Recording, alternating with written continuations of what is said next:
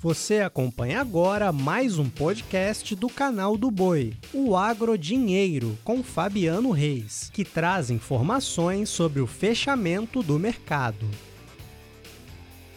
Olá, amigos do podcast Agrodinheiro. Começa agora a edição desta sexta-feira, 4 de novembro. E olha, na edição de hoje vamos falar sobre o café, as baixas. Eu vou conversar com o Haroldo Monfá, que explica as quedas, fazendo com que a saca fique abaixo de mil reais em algumas praças brasileiras e também sobre soja. E é sobre soja, no levantamento da Datagro, que eu começo essa edição. E olha só, a Datagro trouxe mais um levantamento que aponta uma área de 43 milhões 480 mil hectares, 460 mil hectares em comparação com o que foi divulgado há três meses, então fica um pouco maior. Outro dado importante da equipe de Flávio Roberto de França Júnior é que a estimativa de produção está em 152 milhões 580 mil toneladas, uma alta de 21% frente àquela produção da campanha 2021-2022. Sigo falando de soja, porque soja fechou em alta hoje em Chicago. Posição de novembro, 14 dólares 51 centes mais 4 bushel alta de 1,73%. Janeiro, 14 dólares 62 centos mais 4 bushel, alta de 1,77%. Março, 14 dólares 70 centos o bushel, com alta de 1,80%. E maio, 14 dólares 77 centos o bushel, alta de 1,77%.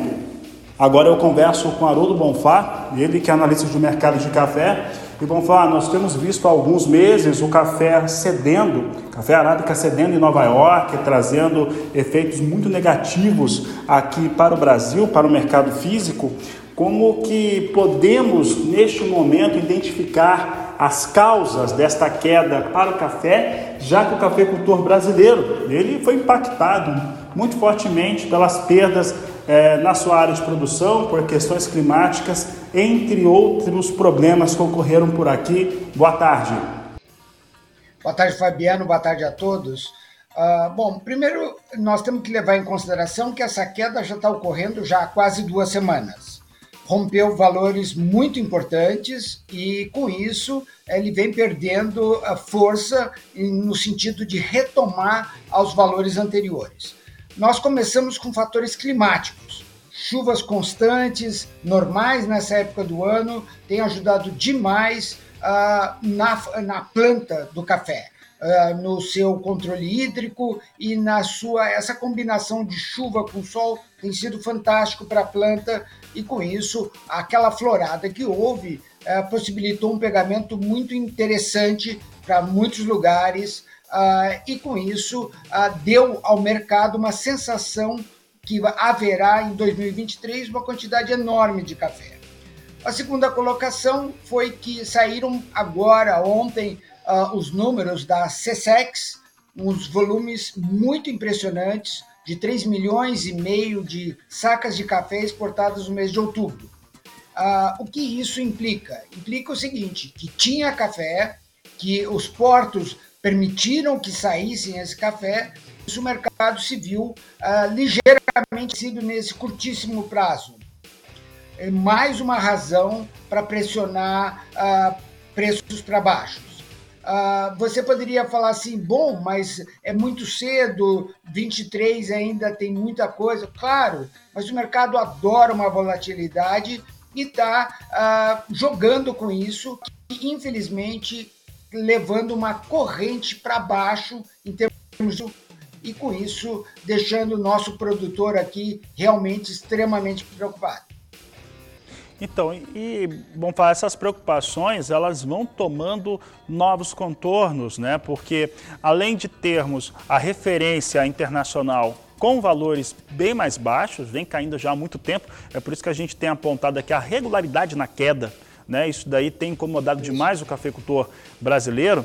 Temos agora já nesta semana o advento do dólar recuando bastante e, e é bem provável que ah, os entendimentos dos principais economistas do país e das instituições financeiras quanto a como que fica o dólar em 2022 muda a partir de segunda-feira. Né? Temos uma expectativa de que eles comecem a pontuar de uma maneira distinta e vai ressentindo completamente a cafeicultura nacional. Como é que esse cafeicultor, como é que as cooperativas estão absorvendo este cenário, já que elas, eles todos tiveram um custo de produção bem mais alto né, e, para produzir esse café, que vai sendo precificado no futuro com valores bem mais baixos do que aquilo que seria necessário para cobrir esses custos e obter, claro, algum rendimento com isso.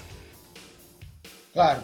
Bom, então é importante falar que nós chegamos a preços de R$ 1.600 a saca, hoje estamos abaixo de mil.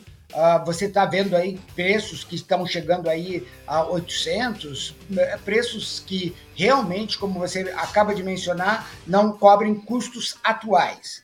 Uh, o que você teria aí de vantagem seria assim, como você mencionou, essa valorização do real vai permitir que você no futuro tenha fertilizantes defensivos agrícolas um pouco mais barato, uma vez que essa compensação na importação desses produtos uh, vão aí gerar em reais produtos, esperamos que, né, mais baratos na ponta final.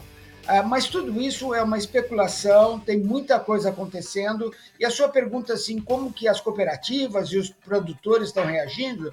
A primeira reação é travar.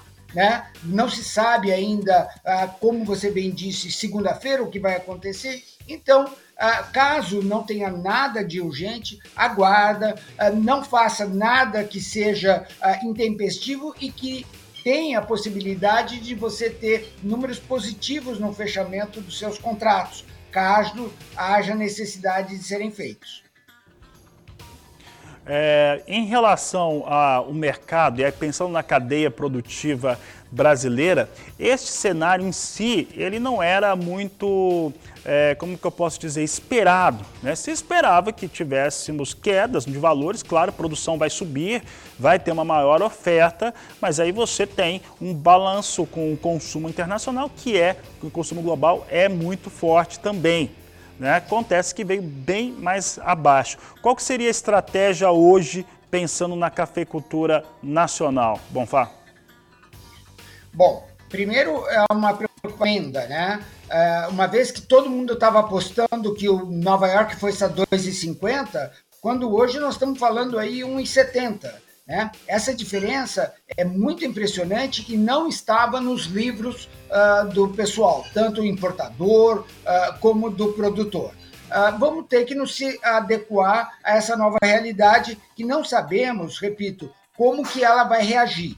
Uh, um número, por exemplo, que você poderia falar que deveria fazer com que o mercado foram os números, por exemplo, de exportação uh, da Colômbia, que saíram agora em outubro. Números muito baixos, 888 mil sacas, é, ele é assim é 20% mais baixo do que o outubro uh, 21 e está falando que preconizando que a Colômbia vai exportar 12 milhões e meio aproximadamente de sacas, que é muito baixo. Uh, normalmente ele queria exportar 14. Então essas pressões negativas deveriam fazer com que o mercado Nova York subisse. E não foi isso que aconteceu. Uh, por quê? Porque nós, de uma certa forma, Brasil compensou exportando mais. E isso mostra que temos café e vamos pensar do lado positivo. Vai permitir que o Brasil conquiste novas posições, entre novos mercados e entre com novas qualidades, né? Substituindo aí, por exemplo, café colombiano. Você acompanhou o podcast Agrodinheiro. Para mais informações, acesse o nosso portal sba1.com. Até a próxima!